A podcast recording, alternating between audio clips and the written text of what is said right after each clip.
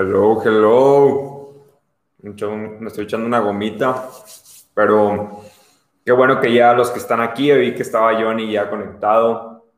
Espero que poquito a poquito se vayan conectando todos. Este, hoy está, como, como hicimos cambio de horario, entonces ya la, la iluminación no nos favorece tanto, pero esperemos que no haya ningún problema. Aquí hicimos algunos remedios a la mexicana para hacerlo de la mejor forma, que ustedes puedan verme bien y pues que no haya ningún distractor que nos, nos impida estar en lo que importa, ¿no? Que es escuchando el mensaje de Dios y de todo lo que tiene para nosotros. Pero pues bienvenidos a todos a esta segunda parte de esta serie, pequeña serie eh, de Me gusta Dios, no la religión, que como les decía la semana pasada, partió de un, de un par de pláticas que tuve con diferentes personas cristianas y no cristianas justo la semana pasada, este, y he visto cómo es que este tema suele ser muy controversial en las personas, ¿no? Que, que de repente existe esa diferenciación de sí me gusta Dios, pero no una religión, y cómo es que en ocasiones, eh, de hecho hoy va a estar un poquito duro porque en ocasiones pareciera más bien que lo que queremos es una religión y no tanto a Dios. Y eso está intenso, pero sé que va a ser de gran bendición para los que están conectados y los que lleguen a ver este video más adelante en cinco años, en no sé cuánto tiempo. Les mandamos un fuerte abrazo desde el 2020. Increíble año, como que no, venga. Este, y bueno, ahora quisiera nada más iniciar agradeciéndoles a todos por su tiempo, agradeciéndoles que están aquí conectados, que, que todos hacen un espacio en su agenda, que aunque ha sido difícil vernos, eh, pues obviamente casi a nadie he podido ver estos meses, pero que es difícil de repente asistir a una iglesia totalmente en línea todo, este, y más en este tiempo en el que nosotros estábamos arrancando. Muchas gracias porque han seguido conectándose, porque han seguido buscando estar eh, en todas las actividades que tenemos, los que se registraron en Crece, los que han estado conectados los miércoles. De verdad, gracias, gracias, gracias a los que han estado sembrando y no han dejado de estar eh, sembrando en este ministerio. De verdad les agradecemos de corazón, eh, porque gracias a ustedes es que podemos seguir continuando haciendo esto y que lo hacemos de todo corazón. Entonces, nada más quisiera arrancar orando para que sigamos orando por todos los que están pasando por necesidades, por todos los que están pasando por pérdidas. Ya es más de un millón de personas que han fallecido por COVID en todo el mundo y pues no es algo a la ligera. Literalmente sería como desaparecer toda la ciudad de San Luis. Eh, quitando a todas las personas, ¿no? Entonces, es, complicado este, este tema. Entonces, vamos a orar por cada una de las familias y personas que están enfrentando esto, ¿va? Dios te doy gracias porque nos permites estar un día más reunidos aquí hoy eh, con todos mis amigos que estamos en línea, con las personas que lleguen a ver esto más adelante, los que quizás no se han podido conectar. Te pido que en cada una de sus vidas tú te muestres como un Dios proveedor, tú te muestres como un Dios eh, que está en control en medio de cualquier situación que ellos estén enfrentando, Padre, pero por sobre todas las cosas que tengamos el deseo de conocerte a ti por quien tú eres, que eres nuestro Padre, que eres nuestro creador. Y te doy gracias porque nos permites tener estos tiempos de convivencia a un modo distinto y con ciertas restricciones, pero porque podemos estar conectados contigo, Dios. Te pido que el día de hoy tú me uses para compartir tu palabra de la mejor forma posible, que yo no quite nada ni ponga de, mí, sino que seas tú el que habla en nuestros corazones, Padre. Y te pido, Dios, de todo corazón por cada persona que está padeciendo alguna enfermedad, ya sea COVID o alguna otra. Te pedimos por sanidad. Tu palabra dice que impongamos manos en los enfermos, que pidamos en tu nombre y las personas podrán encontrar tu sanidad. Dios, te pido por sanidad, por eh, personas que están padeciendo cáncer, por personas que están padeciendo cualquier otro tipo de enfermedad, eh, por quienes están enfrentando COVID y aquellos que han perdido algún familiar por COVID. Te pedimos por restauración en sus vidas y que puedan encontrar la paz que solamente está en ti, Jesús. Te doy tantas gracias y te, te pido todo esto en tu nombre. Amén y amén. Entonces espero que ya tengan ahí su Biblia, algo para tomar anotaciones, porque ya voy a arrancar. Entonces, no, ya saben que no veo el chat, está Cori respondiendo en el chat, pero ahí eh, apoyen o lo que sea, solo no pongan cosas que se distraigan mucho. Pero bueno, eh, quisiera nada más arrancar diciéndote que esta serie, como dije, eh, no, siempre, no siempre es una pregunta que se hace nada más los no cristianos, ¿no?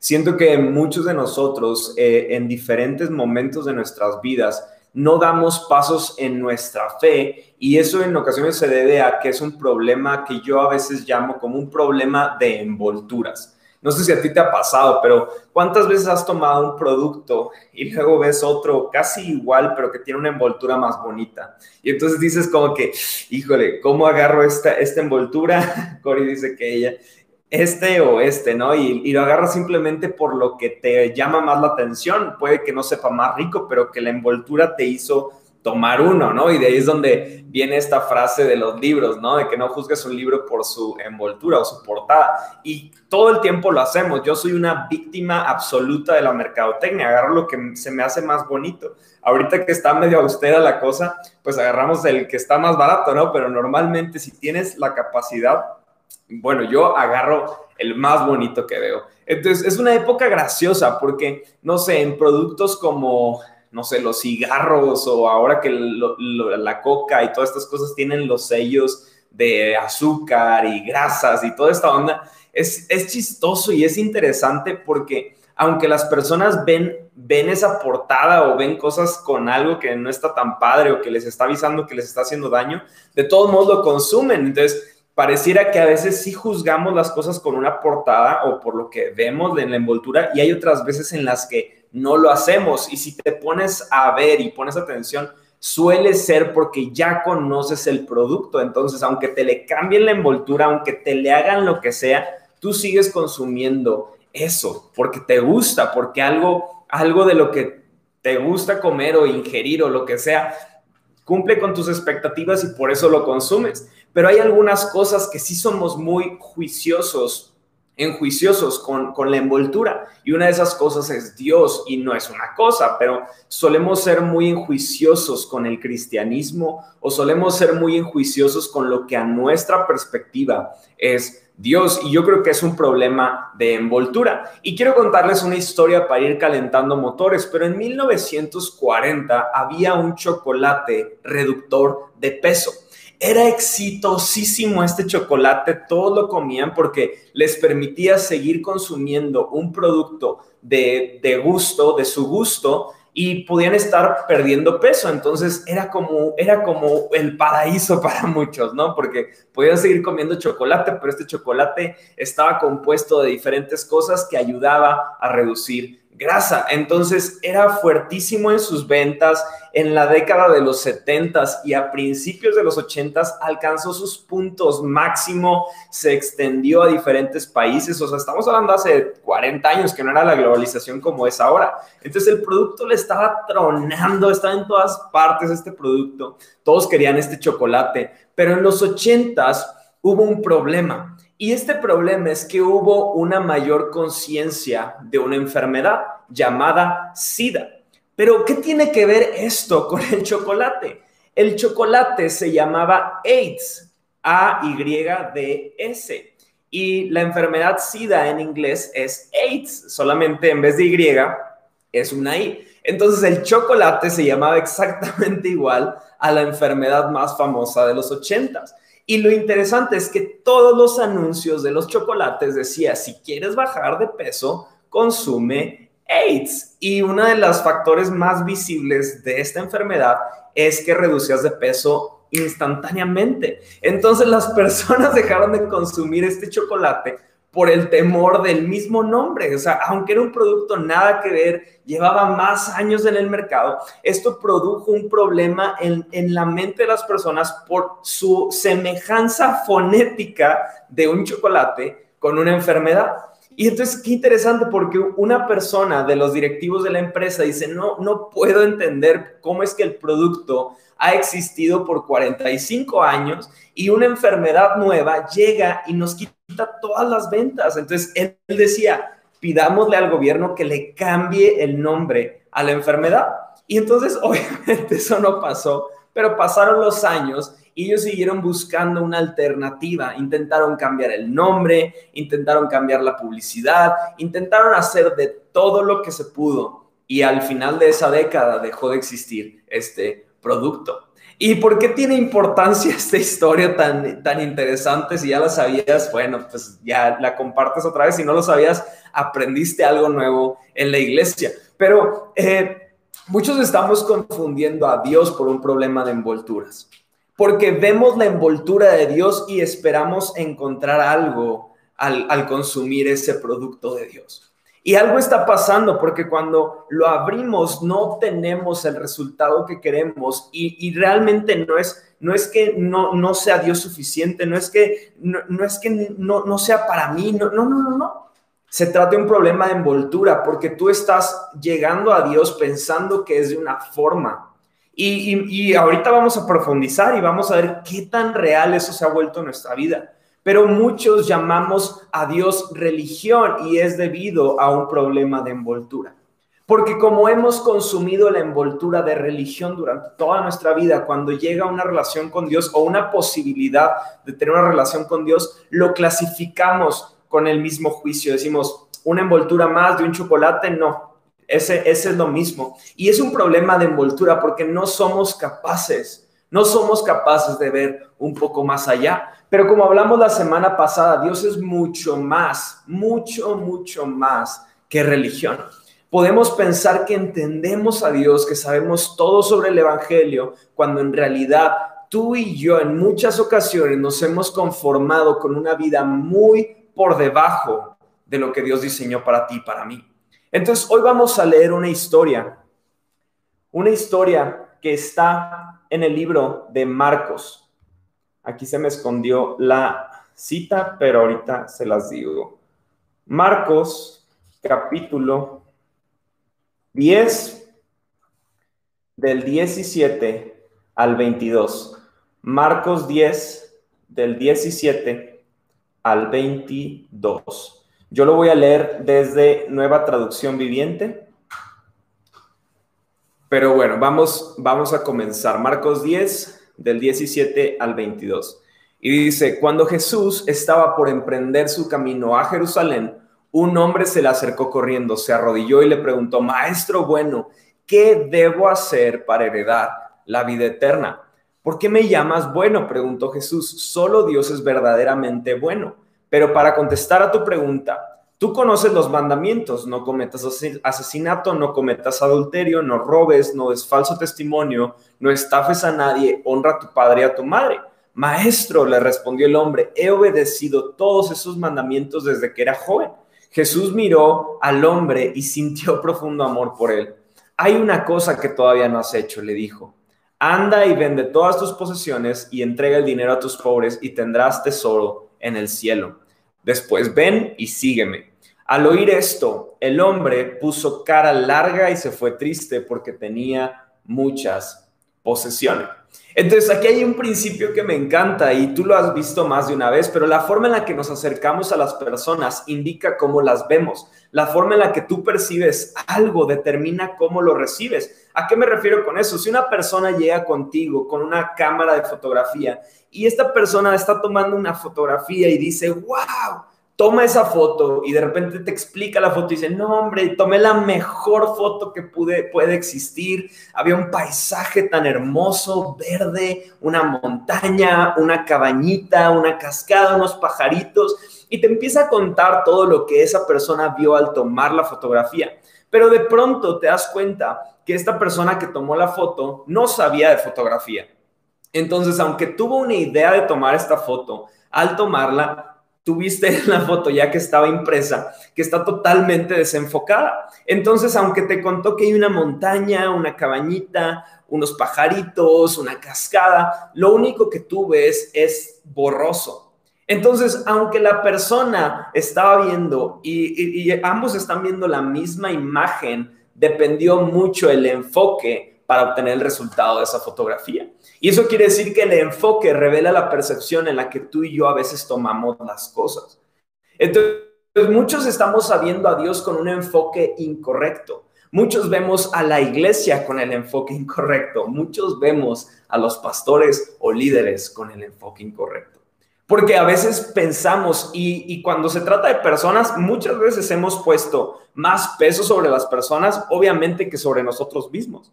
Pero cuando se trata de Dios, a veces nosotros no sé qué pasa, que hacemos que tenemos un enfoque tan, tan, tan lejano de lo que podemos encontrar en la palabra, que es lo que Dios le agrada. O simplemente a veces por una temporada difícil que tú y yo podemos estar pasando, a veces nuestro enfoque cambia. Pero eso no quiere decir que Dios haya cambiado, significa que la forma en la que tú y yo estamos enfocando nuestra percepción está cambiando.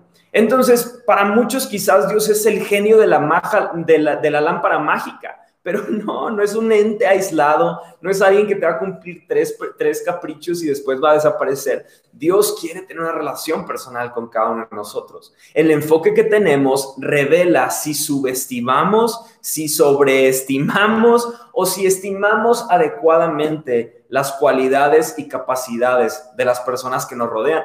Y en esta historia podemos ver, y es muy interesante poner atención en cómo es que el joven percibe a Jesús. ¿Cómo es que este joven está viendo a, quien nosotros llamamos Salvador? Porque el joven se acerca y le da el título de maestro. Y tú podrás pensar que le está diciendo maestro con, toda la intención de, decir, wow, no hay nadie más como tú. Pero muchos, muchos teólogos y, y personas que han estudiado la Biblia dicen que no es tanto el título por decir, wow, tú eres el mejor de todos, sino más bien poniéndole un límite a quien era Jesús. Muchos creen que este, este joven sabía que Jesús le podía decir algo, pero por sobre todo que le podía dar un buen consejo. Entonces, este joven ya, ya tiene una percepción de quién es Jesús, pero algo interesante ocurre porque el joven rico no veía a Jesús como Dios o como el, eh, como el Mesías. Él lo veía como un maestro, como un rabino. Entonces él está diciendo, bueno, Jesús, échame unos buenos consejos, lecciones de vida, eh, algo para calmar mi alma, para encontrar la paz. Y entonces Jesús, yo, yo me imagino que le dice, eh, bueno, vemos en el versículo que acabamos de leer que dice, solo Dios es verdaderamente bueno, entonces si tú me llamas bueno, me estás igualando con Dios. Yo me imagino entonces que le está diciendo, ¿estás dispuesto a verme realmente como Dios o quieres que me quede como un maestro? Porque ahorita me estás diciendo bueno. Entonces, cuando Jesús le lanza esta pregunta de que ¿por qué me dices bueno si solo Dios es bueno? Yo me imagino a Jesús diciendo, ¿de qué forma me estás viendo? ¿Me estás viendo con un problema de envolturas? ¿Te imaginas algo diferente a lo que hay interiormente? ¿Qué es lo que tú estás viendo? Entonces, muchos de nosotros, muchos cristianos y también no cristianos, pero quiero enfocarme ahorita a los de casa, muchos cristianos creo que preferimos ver a Dios como una religión antes que como Dios. Es más fácil seguir a Jesús como en una religión que como una relación a nuestra forma de pensar. Porque e-, es entonces que preferimos seguir algunos pasos como este joven que le dice, ¿cómo le hago para ganarme la vida eterna? Y él le dice, ¿conoces los mandamientos? Sí, ya me los sé todos. Para este joven era mucho más fácil a lo largo de su vida cumplir una serie de lineamientos, pero amigo, amiga, es mucho más sencillo vivir una vida en relación con Dios que una religión. Porque mucha gente quiere que Jesús sea parte de sus vidas, pero no quieren que Él sea el Señor de sus vidas. Y lo que pasa, la diferencia es que cuando tú y yo le damos el permiso, le, le damos ese lugar de autoridad a Dios, de ser el Señor de nuestras vidas, todo toma sentido. Porque ya no somos solo, solamente los que tomamos la decisión, sino tenemos alguien coachándonos, guiándonos a tomar las decisiones más favorables para nuestras vidas, porque si Él nos creó, Él sabe perfectamente lo que tú necesitas para esta temporada, pero no funciona de, de otra manera. Si tú le estás diciendo a Jesús que sea Señor de tu vida, pero no quieres que sea Señor de tu vida, no se puede. No se puede, o Él es Señor de todo o es o no es Señor de nada. Y debemos de dirigirnos a Él sabiendo estas cosas, sabiendo que Él es Dios de todo o es Dios entonces de nada. Y es ahí donde creo que muchos de nosotros preferimos quedarnos en una religión, porque ahorita vamos a, a terminar esta historia estudiándola un poquito más, pero tú ya la leíste. Y llega un momento en el que Jesús lo cuestiona y este muchacho dice, ¿sabes qué? Mejor ahí la dejamos. Porque lo único que Dios te va a pedir es que sigas dando pasos de fe. Si tú no los quieres dar, tengo una noticia para ti. seguirás viviendo una religión por encima de una relación. Y, y lo que Dios creó para nosotros es mucho mejor, mucho mejor que una religión. Si tú, si tú y yo en este momento estás, estás viendo esto y estás pensando en otra, en otra persona, estás pensando en alguien que dices, hombre, estaría buenísimo que escuche este mensaje, primero escuchémoslo nosotros, porque estoy seguro que en nuestras vidas, en la forma en la que te has dirigido hacia otros, en la forma en la que has visto a la iglesia en muchas ocasiones, quizás no ha sido el modo con el enfoque correcto que Dios quiere que tú y yo lo estemos viendo. Si tú quieres que Jesús sea un mensaje que escuchas los domingos y que Él sea tu maestro y que de repente tengas buenos consejos en YouTube, entonces vas a tener un excelente maestro, pero créeme que hay mucho, mucho más. Tu enfoque afecta a tu percepción y una percepción incorrecta afecta tu revelación de Dios. Voy a repetirlo porque está buenísimo eso. Tu enfoque afecta a tu percepción y una percepción incorrecta afecta tu revelación de quién es Dios. Entonces el joven le preguntó, ¿qué debo hacer para heredar la vida eterna? Y esta pregunta parece inofensiva de primer plano. Y no es mala la pregunta, pero es la pregunta incorrecta, porque no te, o sea, le está diciendo, ¿qué debo de hacer? Y, no, no es nada más un enfoque de, ah, pues debes de creer. No, él está diciendo literalmente, ¿cómo puedo ganarme la vida eterna? Quiero asegurar mi vida eterna. ¿Qué, qué más tengo que hacer, Jesús? La gente está obsesionada con el concepto de lo que tiene que hacer, pero la realidad es que no existe un manual para llegar al cielo. El único manual es la palabra de Dios y la palabra de Dios constantemente nos habla de que Jesús es el único camino al cielo. Entonces no hay forma de alcanzar a Jesús, solamente podemos recibir el amor de Jesús. Eso es impresionante. No es un complemento, no es una medicinita, una curita que nos ponemos. Literalmente, Él es nuestro Salvador y Él es el único que puede rescatarnos. Entonces, este joven está buscando a Jesús como su maestro, como su rabino, y Jesús, como su rabino, le da una lista de mandamientos que debe de cumplir. Y eso a este joven lo hace sentir bien, porque dice, no inventes, he hecho todas estas cosas desde niño. La religión te hace sentir orgulloso de ti mismo.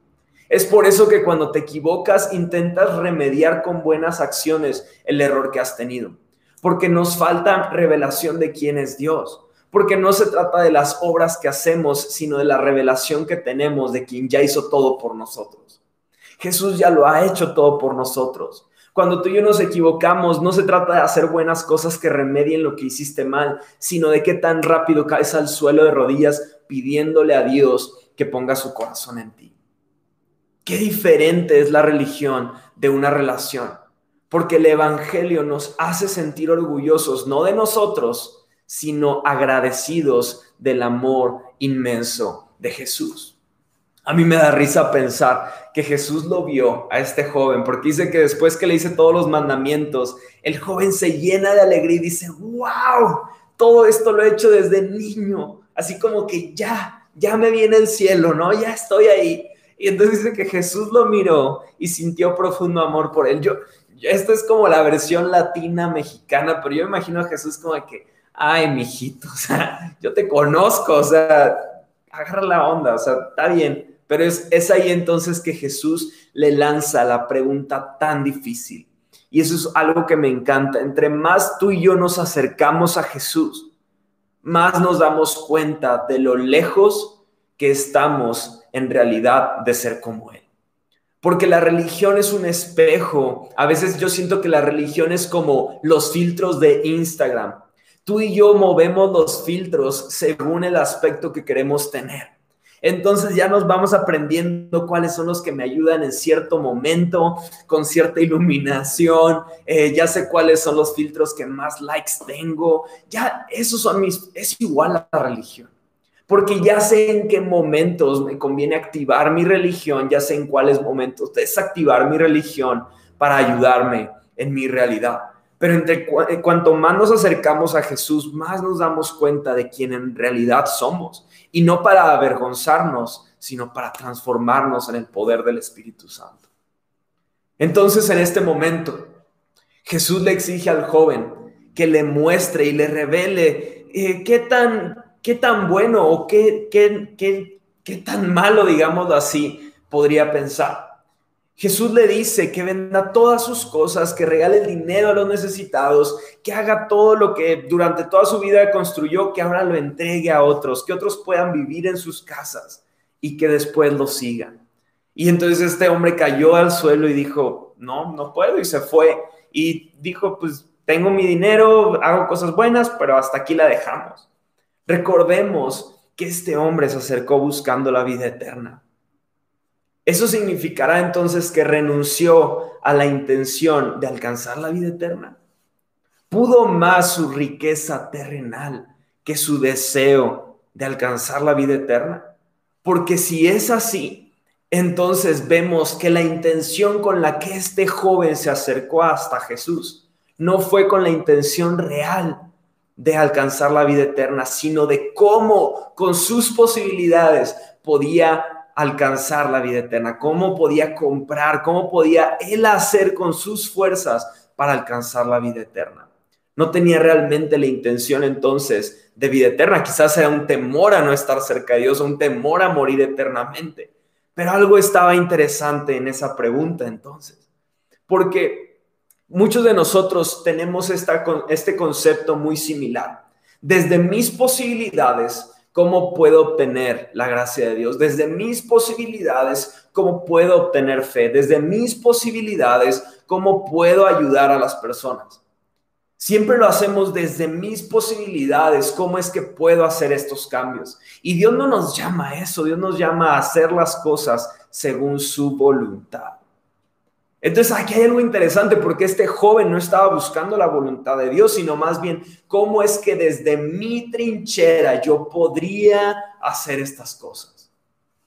A mí me encanta ver esto porque me da tanta esperanza del futuro tan hermoso que viene para este país y esta ciudad porque yo estoy creyendo por personas que cambian su forma de pensar, que cambian sus conceptos religiosos y dicen, no me interesa que yo desde mi postura actual quizás no pueda hacer ciertas cosas, pero si Dios dijo que lo va a hacer, vamos a hacerlo. Esto me encanta del Evangelio, porque no se trata de lo que podemos hacer desde mis posibilidades, sino se trata de lo que podemos hacer desde el lugar en donde Dios nos tiene porque no se trata de mis posibilidades, sino de las posibilidades de Dios. Se trata desde lo que Él tiene, no desde lo que yo tengo. Y eso es lo importante que tenemos tú y yo que entender. Y entonces este joven estaba, yo, yo siento que era un joven bastante conocedor y bastante religioso. Era como el chavito de la iglesia que siempre está ahí, que es súper puntual y todas estas cosas. Un excelente chavo, pero algo le estaba faltando había dejado que la religión se volviera parte de su relación con Dios. Y eso es algo que tú y yo tenemos el peligro de convertir. De, empezar a, cambiar algo tan natural, algo tan espontáneo en, algo tan religioso o tan, tan marcado de, de ciertas normas, de ciertas reglas que tenemos que alcanzar tú y yo. Lo que te puedo dar, lo que te puedo dar, Dios, son mis domingos nada más. Lo que te puedo dar es, eh, pues de repente, un poquito más de mi agenda. Y se trata entonces de nuestra vida, de lo que le podemos dar a Dios. Y amigo, amiga, hay mucho más, hay mucho más. Algo que he aprendido es que la religión quita y la relación con Dios da. Y no solamente se trata de, alguien que te quita, sino se trata de que Dios empieza a cambiar tu corazón y ya para ti dar es tu naturaleza, porque en tu relación con Dios te das cuenta que Él siempre nos está dando y dando y dando más. Entonces este joven redujo el mensaje de Jesús a un consejo. Redujo la sabiduría de Jesús a, a simples consejitos para aguantar el día a día. ¿Cuántos hacemos eso? Yo muchas veces he hecho eso. Tomamos los mensajes que se ajustan a mis posibilidades. Tomamos los mensajes según me convenga cómo tomar ese mensaje. Y como dije al inicio, muchas veces el enfoque determina cómo estoy recibiendo y como eso determinó cómo recibo una palabra, también afecta en cómo la aplico. Entonces muchos de nosotros estamos tomando la, la palabra, el Evangelio, según nuestras posibilidades, según nuestras conveniencias. Y Dios nos está llamando a más. Para ir cerrando en este mensaje, yo, yo quiero animarte. ¿Qué tienes por encima de Jesús? ¿Qué posesión tienes por encima de Jesús? ¿Tu trabajo, una relación, un sueño, una ambición, un pecado? ¿Tu religión? ¿Qué puede estar por encima de tu relación con Dios? Porque este tipo de cosas son el motivo por el que muchas personas dicen, me gusta Dios, no la religión. Porque cuando llega a una iglesia se ve, se topa con personas que tienen cosas por encima de Dios. Y entonces llega a un lugar en donde todo es igual a, donde, a cuando no tenía nada de Dios porque las personas seguimos tomando o teniendo patrones religiosos. Amigos, es tiempo de cambiar estas cosas, es tiempo de hacer movimientos a nuestra fe para que no estemos basando nuestra relación con Dios a una religión.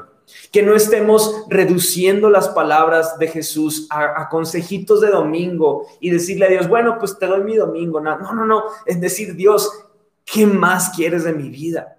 Porque no se trata de una religión de domingos, sino en una relación diaria, una relación continua. Y lo mejor de todo es que este evangelio que predicamos no es algo que tú puedes hacer, es algo que Dios hace a través de ti. Si tú quieres practicar este, estas, estos principios bíblicos de la mejor forma, tú y yo necesitamos al autor del libro caminando a nuestro lado. Y yo quiero abrirte mi corazón porque yo tuve un tiempo, eh, aunque me veas, este, eh, yo tuve un tiempo bastante religioso, este, más cuando empecé en, en, en Dios, pero yo como algunos de ustedes saben, tuve un viaje a África. Y yo este viaje para mí fue, me cambió la cabeza en muchos aspectos, pero uno de ellos, eh, estábamos llegando a un teatro en el que iba a haber una presentación de alabanza y cuando llegamos ahí, pues saludando a todos, conociendo a las personas, eh, nos ubicamos en una parte y de repente empezó la alabanza y era una canción bastante conocida de un grupo de Hilson. Y entonces obviamente muchas de las personas se emocionaron, fueron hacia el frente y estaban brincando. Yo vi unos niños, ¿no? Y dije, wow, qué padre esos niños cantando y están contentos, adorando a Dios. Y de repente acabó la canción y empezó una canción eh, nativa de, la cultura y de África, de Mozambique. Y esta canción se cantaba en changana, que era, era el, dialecto que hablaban en este lugar. Y entonces lo que para mi sorpresa, eh, de repente vi que todas las personas habían ido antes unas cuantas, pero de pronto todos se fueron hacia el frente y empezaron súper contentos a cantar esta canción y puse atención a las personas y de repente me di cuenta que las muchachas, las señoritas, estaban bailando. Y, quizás si tú eres de un trasfondo de iglesia dirás, ¿y qué tiene de malo eso? Pero no estaban danzando como muchos en la religión, en la iglesia lo ves, que es brincar y ya. No, literalmente estaban bailando. No voy a bailar porque bailo muy mal, pero imagínense que estaban bailando en un antro, en un algo, ¿no? O sea, estaban literalmente bailando así, todas prendidas. Y entonces yo fue de las primeras veces que lo vi tan explícito, porque pues a mi forma de pensar yo, yo sentía que eso estaba incorrecto. Y entonces yo veía eso y dije, ¿en qué momento van a parar esto? Porque estaban moviéndose esas, señoritas, ¿no? Y, pues los africanos están fuertes y las africanas están bastante delgadas y entonces tú decías, oye, pues como que eh, se, puede malentender o quizás hay gente aquí en, que viene por primera vez y están viendo eso y dicen, Dios mío, eh, esta gente se mueve muy sensualmente. No sé, todas las cosas que pasaron por mi cabeza de preocupaciones, que al final me acerqué a uno de los líderes y le dije, oye, ¿te puedo hacer una pregunta? Y me dice, sí. Y le dije, ¿cómo, cómo trabajan ustedes con la gente que está bailando? Y me dijo, ¿de a qué te refieres? ¿Cómo que la gente que está bailando? Y, me, y le digo, sí, o sea, es que esas personas estaban bailando, pues normalmente así no se baila en la iglesia. Y me dice, perdón, es que no te entiendo, no entiendo a qué te refieres. Y yo sí, pues estaban, y me moví un poquito como se estaban moviendo. Y me dice, ¿cómo? O sea, eh, ¿pero qué tiene eso? O sea, ¿por qué te, te afectó eso? Y le dije, no, pues es que en México eso se vería un poquito raro, se vería mal. Y dice, eres de las pocas personas que me ha hecho esa pregunta, pero generalmente me hace esta pregunta gente de, de Occidente. sí, de Occidente, de, Estados Unidos, de Latinoamérica, porque ustedes tienen un concepto muy malo del baile. Y le hace, pero aquí nadie de estas personas, te lo puedo asegurar, que puso atención en cómo bailaban los hombres y cómo bailaban las mujeres. Porque en nuestra forma cultural de vivir y en nuestra forma de buscar a Dios, una de las formas más comunes que hacemos es que estamos bailando. Y no es bailar así de que, tarara, no, o sea, literal era baile, o sea, se movían como locos. Y recordé inmediatamente un versículo que encontramos en la Biblia, una historia de David, eh, el rey David, que después de que logró una misión imposible para él, que lo hizo para Dios, en la que recuperaron la presencia de Dios para el pueblo de Israel, eh, que él llegó contento y llegó bailando y se empezó a quitar la ropa y siguió bailando. Y la gente que lo juzgó, entre ellas estaba su esposa y Dios eh, emitió un juicio contra su esposa por el juicio que puso en contra de David. Y, y yo cuando pensé esto dije, no, Dios, o sea, yo no, no juzgué a estas personas, solo me dio curiosidad, ¿no? Pero qué pronto somos para emitir un juicio de una persona sin saber realmente lo que Dios está viendo. Porque qué tanto afectaría a la mente religiosa de Guille pensar que estas personas estaban moviéndose así y que junto a ellas estaba Dios mismo bailando igual que ellas. Obviamente tú dirías, no, no, no, no, no, ¿cómo crees? Si Dios, Dios no hace esas cosas. ¿Por qué? ¿Qué, tal si si a Dios, si Dios en ese momento estaba más preocupado por el corazón de Guille, de cómo es que se ha llenado de tanta religión, en lugar de estar pensando en cómo estas personas se estaban moviendo y decir, este movimiento ya estuvo de más, este movimiento no estuvo bien, este movimiento... ¿Qué ha pasado con nosotros? ¿Qué ha pasado como nosotros creyentes? Que en lugar de disfrutar, llegamos a Jesús con preguntas como la de este joven que le dice, ¿qué debo de hacer? ¿Qué debo de hacer para? Así llegamos tú y yo. ¿Qué debo de hacer, Dios, para que me perdones? Es tan sencillo, arrepiéntete. Pero en nosotros existe un juicio y no hemos entendido tanto de la gracia y la misericordia de Cristo que estamos esperando que Él nos diga que tenemos que hacer rezos, que tenemos que hacer vueltas, que tenemos que hacer mandas para entonces alcanzar algo. Y Dios lo único que nos pide es, ¿soy suficiente para que me ames? Ámame. ¿Soy suficiente para que puedas tener gratitud en tu corazón? Aquí estoy. Pero ¿cuántos somos como este joven que decimos, ¿cómo le podemos hacer? ¿Cuánto me cuesta llegar al cielo? Y lo único que Jesús está buscando es personas que decidan creer en Él. Y es por eso que hemos puesto a veces muchas cosas por encima de Jesús, porque no hemos entendido que si cambiamos esa ecuación y lo dejamos a Él por encima de todo, todo lo demás va a empezar a tomar sentido. A mí me encanta una historia eh, de una, una pareja en, en, Monterrey que en su corazón sintió que no debía de estar abriendo los domingos eh, su, su, restaurante. Y si tú lo haces y tú tienes un negocio y lo abres en domingo, está bien, no te estoy diciendo nada. Pero estas personas sintieron que Dios le estaba pidiendo eso. Y hay varias historias. En Estados Unidos hay un negocio que se llama Chick-fil-A y hay varios negocios que hacen esto. Pero unos conocidos míos sintieron no hacerlo y dejaron de, de abrir los domingos. Y fue muy interesante porque el domingo era el día más fuerte que ellos tenían. Sin embargo, ellos dijeron en su corazón, es que queremos dedicar este día a Dios. Y, fue bien loco porque así funciona Dios.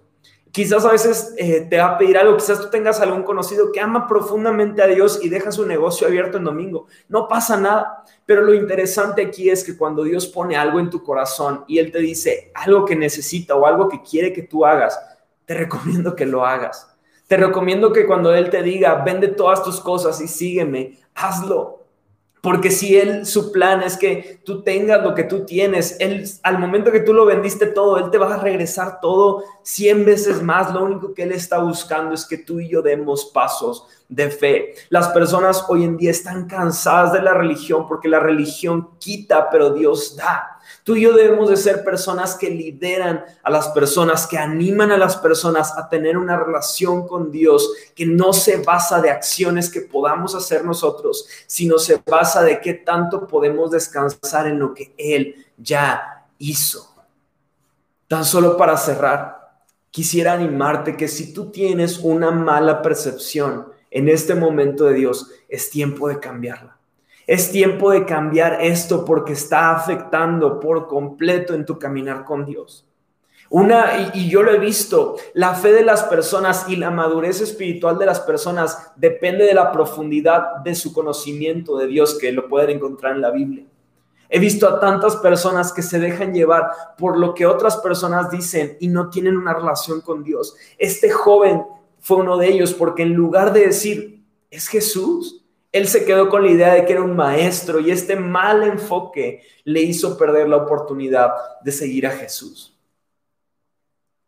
¿Tú qué estás poniendo por encima de Jesús? ¿Qué, ¿Con qué estás reduciendo las palabras de Jesús? Tu religiosidad está afectando en la forma en que ves a Jesús.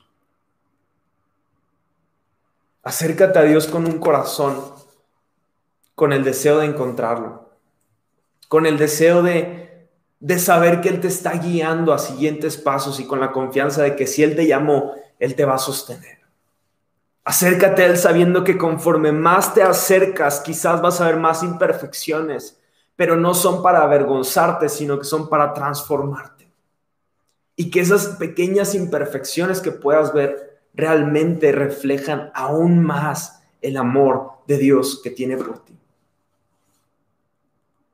Yo solo te puedo animar a que des estos pasos de fe y buscar al único que tiene el poder de transformar tu vida, que es Jesús. Quisiera hacer una oración por ti. Si eres tú uno de ellos, me gustaría que ores después de mí. Pero vamos a pedirle que haga esto en nuestras vidas. Dios te doy gracias porque sé que a pesar de todo, a pesar de nuestros errores, a pesar de que en ocasiones hemos puesto cosas por encima de ti, tú sigues amándonos, tú sigues guardándonos, tú sigues dándonos propósitos eternos. Te doy tantas gracias porque cada persona que está al alcance de mi voz es una persona más que tienen la posibilidad de vivir la mejor vida que tú has diseñado para ellos.